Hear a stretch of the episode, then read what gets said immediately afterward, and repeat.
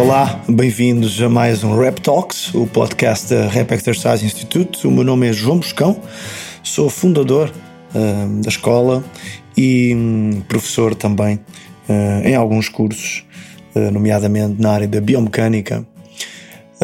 Hoje trago-vos aqui um, um tema novo no nosso podcast, um tema que temos abordado imenso nas nossas redes sociais, desde lives a posts a artigos o tema da ansiedade, depressão e exercício, ou seja, a influência que o exercício pode ter, hum, positiva ou negativa, nos distúrbios mentais, nomeadamente nestes dois que são os mais comuns. Então, uh, sobre este tema há, há um, um, vasto conjunto de, de, de questões a abordar e eu não vou ser exaustivo uh, a ponto de estar a mencionar detalhes um, que, no fundo, é o que fazemos no, no, nosso curso, no nosso novo curso Ansiedade, Depressão e Exercício. Uh, que por acaso será lançado em breve, uh, mas eu gostava de trazer aqui ao, ao nosso ouvinte um, algumas questões reflexivas um, para eventualmente os profissionais do exercício físico, entendam-se uns técnicos de exercício físico, possam uh, começar uh, a colocar em perspectiva acerca dos seus clientes ansiosos e depressivos e eventualmente alterar aqui algumas práticas. Portanto, eu vou tentar ao longo deste podcast um, dar aqui algumas dicas uh, que possam ajudar quem me ouve a melhor abordar estas, estas situações nos seus treinos. Portanto, fique comigo até ao fim. No final, eu vou dar aqui algumas, algumas luzes, por assim dizer. Bom, estamos a falar de ansiedade e depressão, que no fundo são distúrbios mentais. Um, que de forma muito simplificada, um distúrbio mental é uma alteração uh, à normal uh, condução do raciocínio cognitivo e o normal comportamento. Uh, portanto, um distúrbio mental centra-se nesta definição.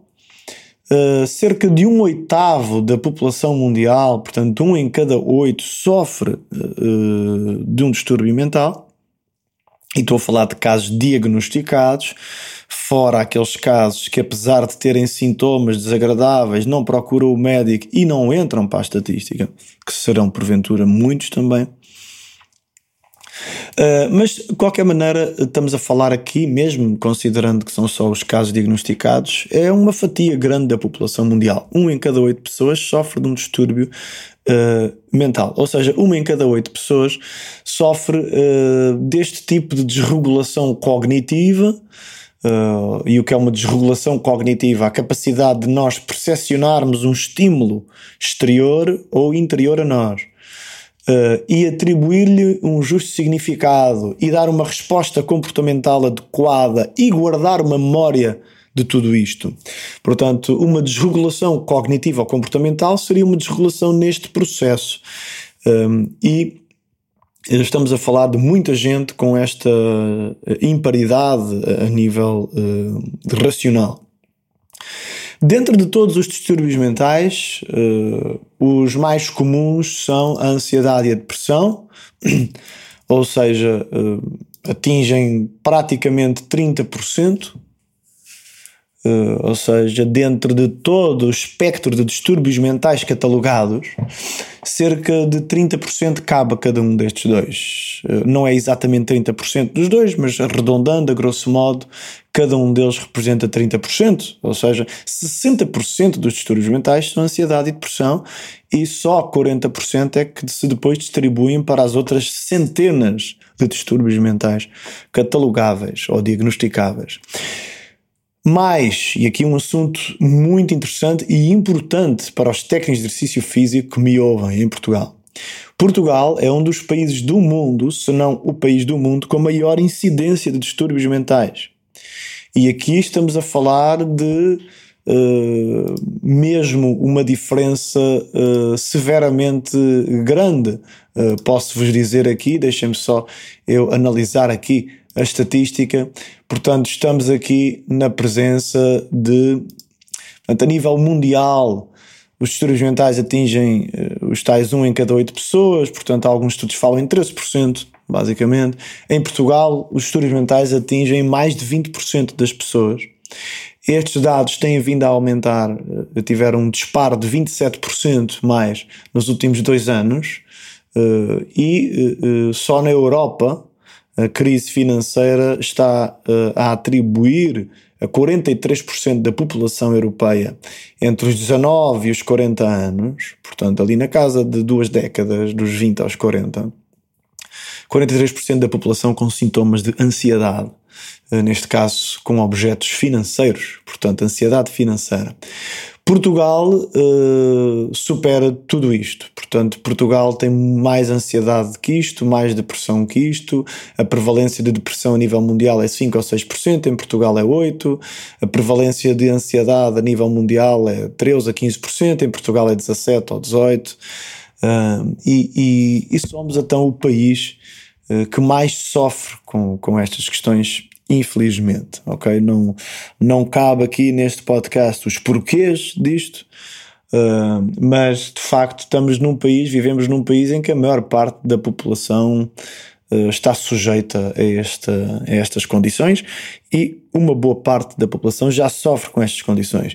E porquê é que eu estou a mencionar isto? Personal trainer, instrutor de aulas de grupo, é, ou seja, técnicos de exercício físico me ouvem. Uma boa parte, uma boa porção da vossa clientela, vamos dizer até cerca de 20% dos vossos clientes, porventura sofrerão ou virão a sofrer um dia de ansiedade e ou depressão. Ok? A ansiedade e a depressão, além de serem distúrbios diagnosticáveis de forma separada, são altamente comórbidos. Cerca de 70% eh, dos ansiosos uh, desenvolvem depressão e vice-versa. Portanto, uma boa parte dos vossos clientes sofrem alguns na vida com estes problemas e impõe-se aqui uh, alguma utilidade em estudar estes distúrbios e estudar a forma como o exercício os pode um, uh, atenuar ou controlar ou mesmo que não tenhamos a intenção de tratar a pessoa ou tratar a sua ansiedade ou a sua depressão, Estas pessoas tendem a ter taxas de atrito com a prática de exercício físico mais elevadas, são pessoas dif de difícil decisão para começar a treinar e, começando a treinar, são tendencialmente pessoas que facilmente desistem, ou seja, uh, por serem ansiosos e depressivos, acabam por não beneficiar com, os com, com aquilo que o exercício físico tem de positivo para lhes dar, o que significa que, mesmo que não tenhamos a intenção de tratar a ansiedade ou tratar a depressão com o exercício, apesar de ter um efeito positivo também nesse campo, mesmo que não tenhamos essa intenção terapêutica, Uh, temos que conhecer bem o que é a ansiedade, conhecer bem o que é a depressão, conhecer bem os efeitos do exercício nestas pessoas e porque é que tem os efeitos que tem do ponto de vista neuroendócrino. Uh, para quê? Para conseguir pelo menos contornar a problemática e levar o cliente a chegar aos objetivos de benefícios de saúde que ele almeja e que nós almejamos para ele. Okay? Portanto, agora, se o técnico de exercício físico uh, que me ouve já percebeu eventualmente que o exercício físico tem um impacto positivo nestas pessoas, ok? É importante entender também que o exercício tem que ser estruturado de uma certa forma para que esse impacto seja de facto funcional, positivo. Caso contrário, podemos estar a provocar num ansioso um efeito ansiogénico, ou seja, potenciar a sua ansiedade, e num depressivo um efeito depressogénico, potenciar os efeitos depressivos ainda mais. Portanto, o assunto é muito vasto, complexo e, naturalmente, deve incutir aqui muita responsabilidade. Afirmo já que devemos reservar, primeiro que tudo, o diagnóstico da ansiedade e depressão aos médicos, neste caso a psiquiatria, e o tratamento de sinais e sintomas psicológicos devem ser, obviamente, responsabilidade não só do psiquiatra, mas também do psicólogo. Não obstante, não obstante, afirmo desde já uh, aqui duas coisas. A primeira é que a atividade física reduz a incidência de ansiedade e de depressão em cerca de 30%. O que é que isto quer dizer? Que as pessoas uh, ativas, fisicamente mais ativas, têm muito menor probabilidade de ter ansiedade ou depressão. Mas o exercício, por si só, é terapêutico na ansiedade e na depressão. Há imensa literatura a demonstrar isto. e, mesmo que não seja por si só, é um excelente e comprovado uh, coadjuvante terapêutico. Ou seja, as pessoas que, mesmo em psiquiatria e ou psicologia, se forem ativas, um, e dois, se fizerem exercício, uh, têm ainda melhores efeitos terapêuticos. Pronto, esta é a primeira questão que eu tenho que afirmar, independentemente de nós sermos ou não fisioterapeutas, sermos ou não psiquiatras e psicólogos, o exercício físico que está na tutela do técnico de exercício físico tem um potencial positivo para ajudar psiquiatras e terapeutas uh, a tratar os seus clientes. A segunda questão que eu, que eu devo afirmar desde já é que mesmo que não queiramos tratar a ansiedade ou a depressão, estas pessoas têm uma condição que se constitui um obstáculo à prática nomeadamente à retenção, e temos então que garantir aqui algumas coisas na prática de exercício físico que, pelo menos, mesmo, volto a frisar isto, mesmo que não queiramos tratar, que pelo menos não estejamos a provocar mais efeitos negativos, nem a provocar mais atrito com a prática. E há quatro coisas, quatro coisas que eu gostava de salientar como quatro dicas uh, para fazerem barra não fazerem, ok? Mas lá irei mais no final do podcast. Agora vou falar sobre o que é no fundo ansiedade e depressão. E sim, eu sei que ansiedade e depressão podem ser muito diferentes em termos de sintomatologia. Para um psicólogo, ansiedade e depressão são coisas muito distintas, eventualmente. Para nós aqui o que, interessa, o que nos interessa é o contexto fisiológico da ansiedade e da depressão, não tanto o contexto mental. Eh, uma vez que o exercício físico é, por sua vez, um estímulo de entrada mecânica e tem um impacto fisiológico, essencialmente, e mais tarde mental também, obviamente. Eh, mas interessa-nos aqui qual o estado fisiológico destas pessoas. Esta a resposta a esta questão é muito, muito complexa e muito vasta. Não cabe num podcast. Não cabe sequer em vários podcasts. Mas Uh, eu vou fazer aqui um pequeno resumo. De uma forma muito resumida, e já, e já vou abrir aqui o leque de complexidade um pouco, mas de uma forma, primeiro, simplista. Quer ansiedade, quer depressão, depressão constituem-se estados em que os mecanismos fisiológicos de alerta, ou seja, os mecanismos que o nosso cérebro e o nosso corpo em geral têm disponíveis para nos alertar em termos mentais e físicos para um eventual perigo, esses mecanismos de alerta estão hipersensibilizados. O que é que isto significa? Estão uh, com os limiares uh, de excitabilidade muito baixos, ou seja, re respondem a qualquer estímulo que se constitua potencial medo no caso da ansiedade ou potencial tristeza no caso da depressão, mas mesmo quando esse potencial de medo e esse potencial de tristeza são baixíssimos injustificados, ou seja, porque temos Uh, uh, sistemas de alerta hipersensibilizados, eles vão responder mesmo quando não seria necessário, ou, sendo necessário, vão responder de uma forma muito exagerada, uh, constituindo depois um estímulo a uma resposta uh, pensante e de ação comportamental, também ela exagerada. Ou seja, aquilo que provocaria um medinho, passa a expressão, provoca um medão. Aquilo que provocaria uma ligeirinha melancolia provoca uma tristeza profunda. Passa aqui a expressão e o simplismo. Isto não é bem assim, mas eu creio que ajuda o exercício físico a perceber que a ansiedade e a depressão ambos se tratam de sistemas de alarme hipersensibilizados. No caso da ansiedade, mais relacionado com circuitos cerebrais uh, de medo, no caso da depressão, relacionado com circuitos cerebrais de tristeza, mas o mecanismo é mais ou menos o mesmo. Até porque os centros cerebrais são os mesmos. Posto isto, de que uh, sistemas de sensibilidade ou de alarme é que estamos aqui a falar? Bom, nós temos imensas uh, regiões cerebrais e cada uma com, com uma certa inclinação funcional, ou seja, o nosso cérebro não tem uma região para cada coisa, isso não é bem, não é bem assim que funciona o nosso cérebro, mas temos cada região, apesar de não se dedicar apenas a uma função, tende a ter aqui uma predominância em certas uh, características funcionais. E entre todas as redes, e são cerca de três ou quatro ou cinco redes que poderíamos falar aqui na ansiedade e na depressão, de todas as redes envolvidas, há uma que me apraz falar, que é a rede frontal e límbica.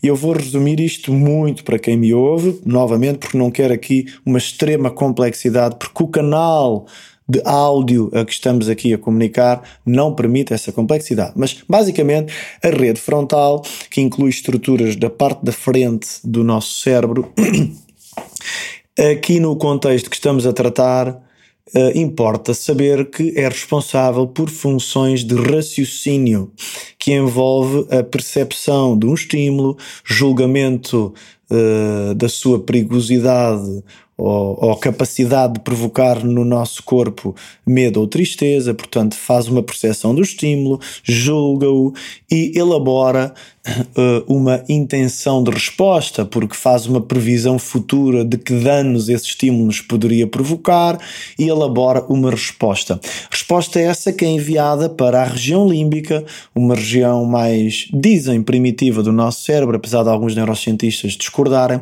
que é a região central e mais inferior do nosso cérebro, ou seja, está mais na porção interior, ao centro interior, dentro e ao centro, e mais inferior do nosso cérebro.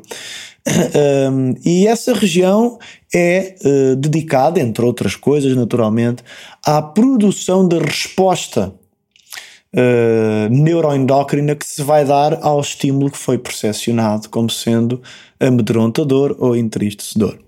Portanto, vamos chamar a isto a rede frontolímbica, o nosso sistema de detecção de problemas e elaboração da resposta e a resposta, ou seja, o sistema que gera a resposta propriamente dita.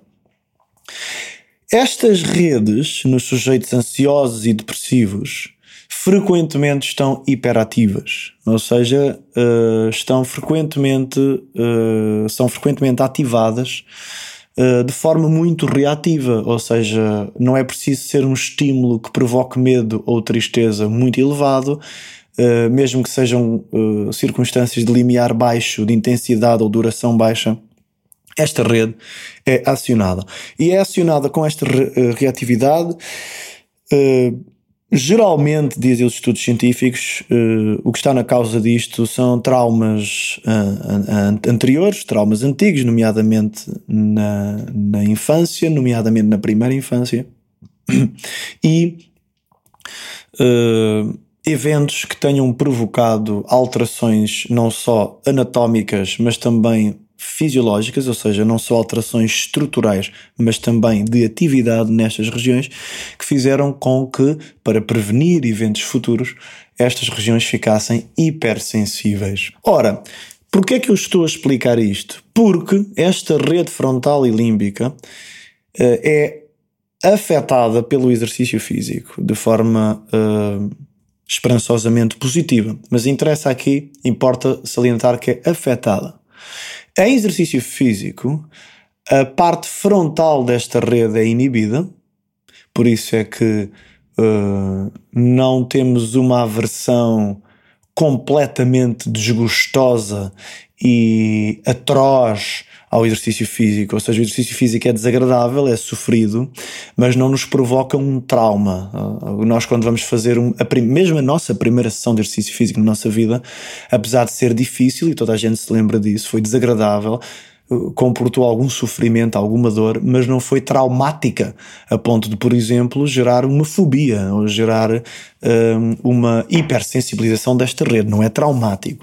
Porquê? Porque a porção frontal desta rede está inibida. Eu não vou aqui envolver nos processos pelos quais o exercício inibe esta rede, mas tem a ver com a produção de substâncias no tecido muscular que migram para o cérebro durante a prática e após a prática. Mas esta rede é inibida, ou seja, a nossa capacidade de fazer, de elaborar raciocínio e uh, de fazer julgamento e elaborar respostas emocionais fica debilitada. E isto é feito em exercício para nos proteger eh, porquê? Porque a atividade física é uma coisa considerada pelo nosso sistema cerebral como benéfica e, naturalmente, inibindo a região anterior, uh, uh, faz com que nós possamos fazer algo que nos faz bem, que é mover, movermos-nos sem que isso seja traumático. Outro motivo pelo qual isto acontece é que o sangue e a atividade preferencialmente vão para regiões motoras do cérebro, regiões envolvidas no planeamento motor e não tanto para regiões envolvidas no julgamento ético ou no julgamento emocional. Uh, posto isto, esta região fica inibida. Uh, e poderíamos achar, ok, isto é muito interessante, por isso é que as pessoas ansiosas e depressivas, muitas vezes durante o treino, um, acabam por se esquecer dos seus problemas, acabam por ficar menos negativas, menos pessimistas. É por isto. Agora há aqui um problema: é que após o exercício há um refluxo supercompensatório de atividade e de sangue a esta região, o que significa que podemos, com o exercício físico, inibir a ansiedade e a depressão durante o exercício, mas potenciá-la após exercício, se o exercício não for bem elaborado. Outra questão interessante em relação a esta rede frontal e límbica é que, além do exercício inibir a região frontal, hiperativa a região límbica, ou seja, provoca uma reação que vai desde o cérebro às nossas glândulas adrenais, portanto, que estão no, no polo norte uh, das nossa, dos nossos rins, uh, glândulas responsáveis por segregar substâncias, uh, neste caso hormonas, que servem de neurotransmissão para uma resposta fisiológica de stress, por exemplo, adrenalina, noradrenalina, cortisol, substâncias que têm um papel anti-inflamatório, mas também em, excesso e, e, em, e, e com efeito prolongado podem ter o efeito oposto, inflamatório. O exercício exacerba este eixo desde o cérebro às glândulas adrenais Eixo este uh, que já está exacerbado nos sujeitos ansiosos e depressivos. Ou seja, nós com o exercício físico estamos a colocar o dedo na ferida. Estamos a inibir uma região que está hiperativa, a região frontal, e a seguir ao treino essa região vem em grande força e estamos, no caso da região límbica, a hiperativar uma região que já está à partida hiperativada.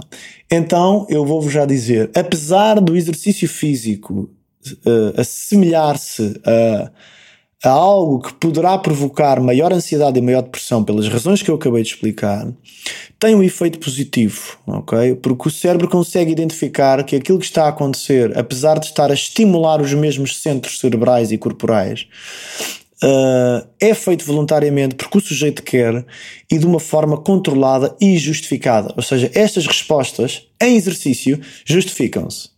Perante a recepção de um e-mail ou uma mensagem desagradável, a resposta de ansiedade ou de depressão que sentimos não é justificada e isso constitui-se traumático. Mas o exercício, por motivos vários que não vou explicar aqui, consiste numa exposição ao stress justificada, controlada, tolerável.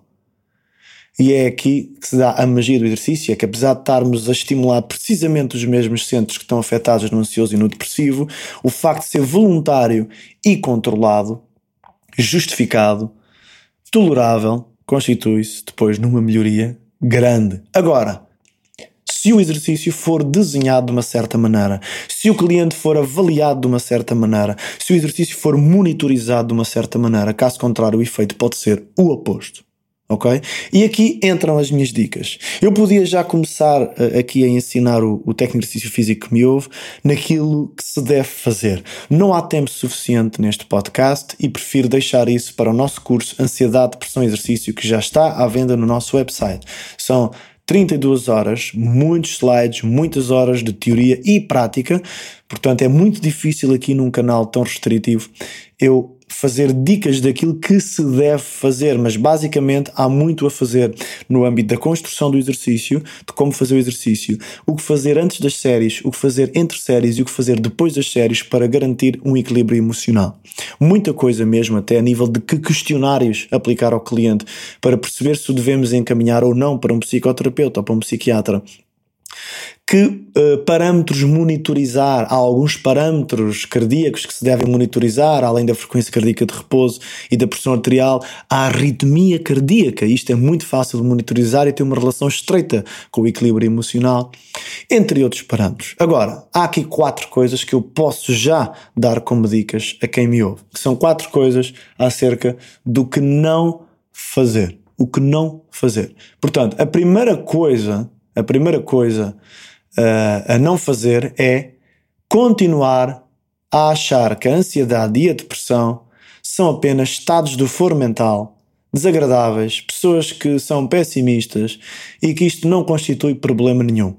Ok? Portanto, aqui a palavra de ordem é técnicos de exercício físico que me ouvem. A ansiedade e a depressão são um perigo para a saúde e passo a explicar. Além de se tratarem de doenças do foro mental e, e que isto não é pouco. Uh, os ansiosos e depressivos têm maior probabilidade de desenvolver doenças metabólicas, como hipertensão arterial, diabetes, hipercolesterolemia e hipercortisolemia tendem a ser organismos muito mais inflamados. Uh, costumam ter altas concentrações, por exemplo, de cortisol, que depois dificulta imenso uma série de outros processos fisiológicos, nomeadamente cerebrais. Mais além de ser uh, um, um problema metabólico, também reduz a esperança média de vida. As pessoas que sofrem de distúrbios mentais, nomeadamente ansiedade e depressão, podem viver em média menos 8 anos. Uh, têm uma taxa de mortalidade acrescida, têm maior probabilidade uh, de doenças cardiovasculares, cardiorrespiratórias. Portanto, primeira dica: o que não fazer, achar que é só um problema mental. E porquê é que isto é o primeiro passo do técnico de exercício físico? Porque enquanto o técnico de exercício físico achar que isto é só do foro mental, acha que estas pessoas não precisam de uma abordagem física coerente e concreta e específica e individualizada. Ok? Ponto número um esclarecido. Ponto número dois. Já falei dos tais sistemas de alarme. Então, e já falei também que o exercício exacerba esses sistemas de alarmas, tais redes frontal e límbica. Então, uma das coisas que é importante uh, fazer é lembrar que os sistemas neurohormonais que envolvem Uh, aqui uh, a ansiedade e a depressão, já falei da rede frontolímbica, podia falar de um desequilíbrio entre serotonina e dopamina, podia falar de um desequilíbrio entre o GABA e o glutamato, uh, entre a serotonina e a norepinefrina. Há um conjunto de desequilíbrios neurais e endócrinos nestas pessoas que, no momento do exercício e logo após, ficam exacerbados mais ainda. Ok? Portanto, a primeira coisa aqui é deixar de julgar o exercício como inócuo. Deixarmos de olhar para o exercício como uma coisa que a pessoa vai fazer porque se está ali a distrair e está tranquilo e o exercício acalma. Não, o exercício não acalma. O exercício provoca uma exacerbação destes processos. Portanto, primeira coisa a fazer: baixar intensidades, baixar duração do treino para evitar uma exacerbação ainda maior destes processos neurais e endócrinos. Portanto, segundo ponto esclarecido. Terceiro ponto, sim, o exercício pode ter um efeito atenuador da ansiedade e atenuador da depressão, ou seja, ansiolítico e antidepressivo. A literatura científica nisto não é equívoca. O exercício físico, seja o cardiovascular ou o treino de força, ou até as modalidades ditas mind and body, Qigong, Yoga, Tai Chi, têm consideráveis resultados positivos um, nestes aspectos. Uh, não só porque provocam neuroplasticidade cerebral, ou seja, fazem, eh, promovem um rearranjo da atividade e da estrutura cerebral, tendendo a equilibrar estas redes que estão mais afetadas, como também provocam um reajuste aos sistemas hormonais que eu falei ainda agora, que também estão uh, desajustados. Agora, infelizmente, a única coisa que se tem estudado e, e, que se sabe na literatura científica é que o efeito ansiolítico e antidepressivo é maior com as seguintes características: treino de força ou misto, cardio e força, ou seja, aparentemente só cardio tem menor efeito positivo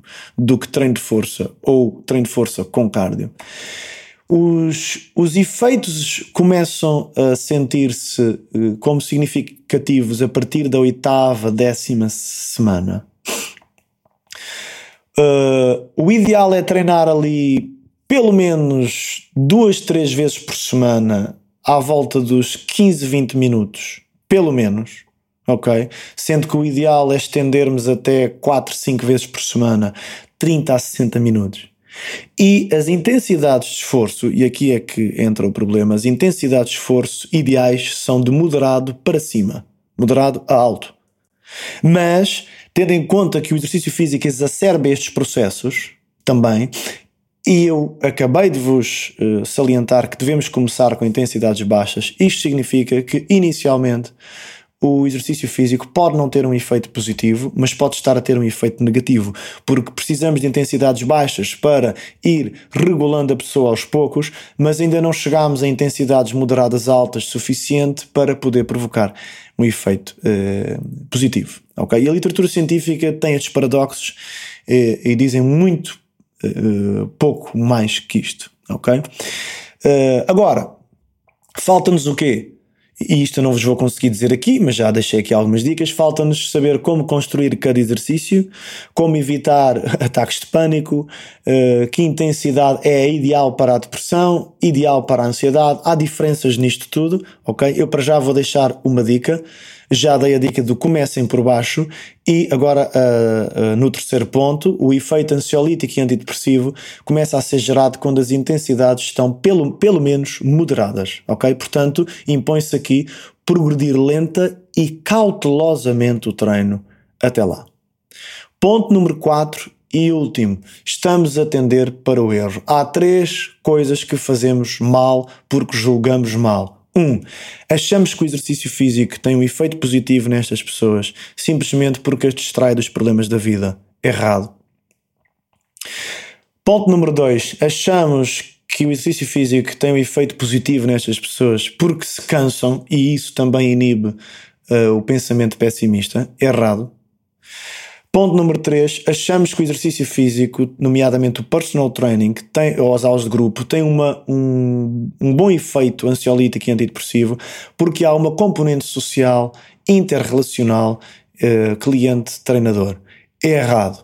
Ainda que tudo isto seja importante, a distração é importante, o cansaço é importante e a psicologia social, tudo isto é importante. Não é por isto que o exercício físico tem um efeito positivo nas pessoas. O exercício físico tem um efeito mental positivo porque provoca um rearranjo estrutural e funcional de redes neuronais e redes endócrinas.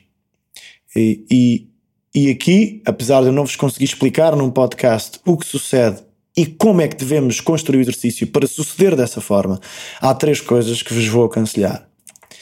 Não usem o treino para distrair o cliente, porque isso incentiva ainda mais a atividade de outras redes que eu não falei aqui, outras redes cerebrais que eu não falei, que já estão patologicamente hiperativas, ansiosos e depressivos.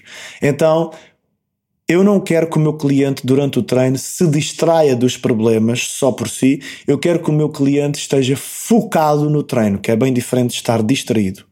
Porque ele, se estiver distraído a pensar na morte da bezerra, sim, não está a pensar nos problemas da vida, mas também não está a pensar no treino e aí não vai ter os efeitos positivos do treino. Então, não há distração, sim ao foco no treino. Ponto número dois, a hipótese do cansaço. Se eu cansar um cliente ansioso ou depressivo, aliás, se eu cansar qualquer pessoa, eu vou exacerbar muito e desproporcionalmente as redes neuroendócrinas que já estão alteradas no ansioso e no depressivo. Mas eu não quero cansar, não ao cansaço, sim ao estímulo estritamente necessário. Sobre a hipótese da psicologia social, Ponto número um: não somos psicólogos, muito menos psiquiatras. Não se armem em coaching. O que nós temos que fazer é educar e dar cultura ao cliente sobre exercício físico. É este o nosso papel. Então, socializar com o cliente é importante? Sim. Mas atenção, não é socializar para o distrair. Não é socializar para que ele se sinta bem com a socialização, com, com, com a conversa que faz connosco. Isto pode ser importante por outros motivos. Para um ansioso e um depressivo, a socialização é importante na medida em que lhe permitimos conhecimento suficiente para, ele entender porque é que tem que fazer exercício, ou seja, dar cultura e educação ao cliente. Porque se ele adquirir um novo significado acerca da prática de exercício físico, se ele entender porque é que tem que a fazer, mais facilmente as redes neuronais e endócrinas que rejeitam o exercício, mais facilmente o vão aceitar. Portanto, não há socialização banal sobre a atualidade ou temas da vida, sim há socialização entre treinador e cliente sobre exercício e os benefícios do exercício. Caro técnico de exercício físico, a minha conversa já vai longa. O nosso curso é muito vasto e sobre temas muito interessantes, nomeadamente com o objetivo de garantir que os técnicos de exercício físico, os nossos profissionais, que são nossos alunos na escola, entendam como avaliar, como construir e, monitor, e monitorizar o exercício físico em clientes ansiosos ou depressivos, ou mesmo que não sejam ansiosos e depressivos diagnosticados, clientes vossos que estejam a passar por fases com estes sintomas.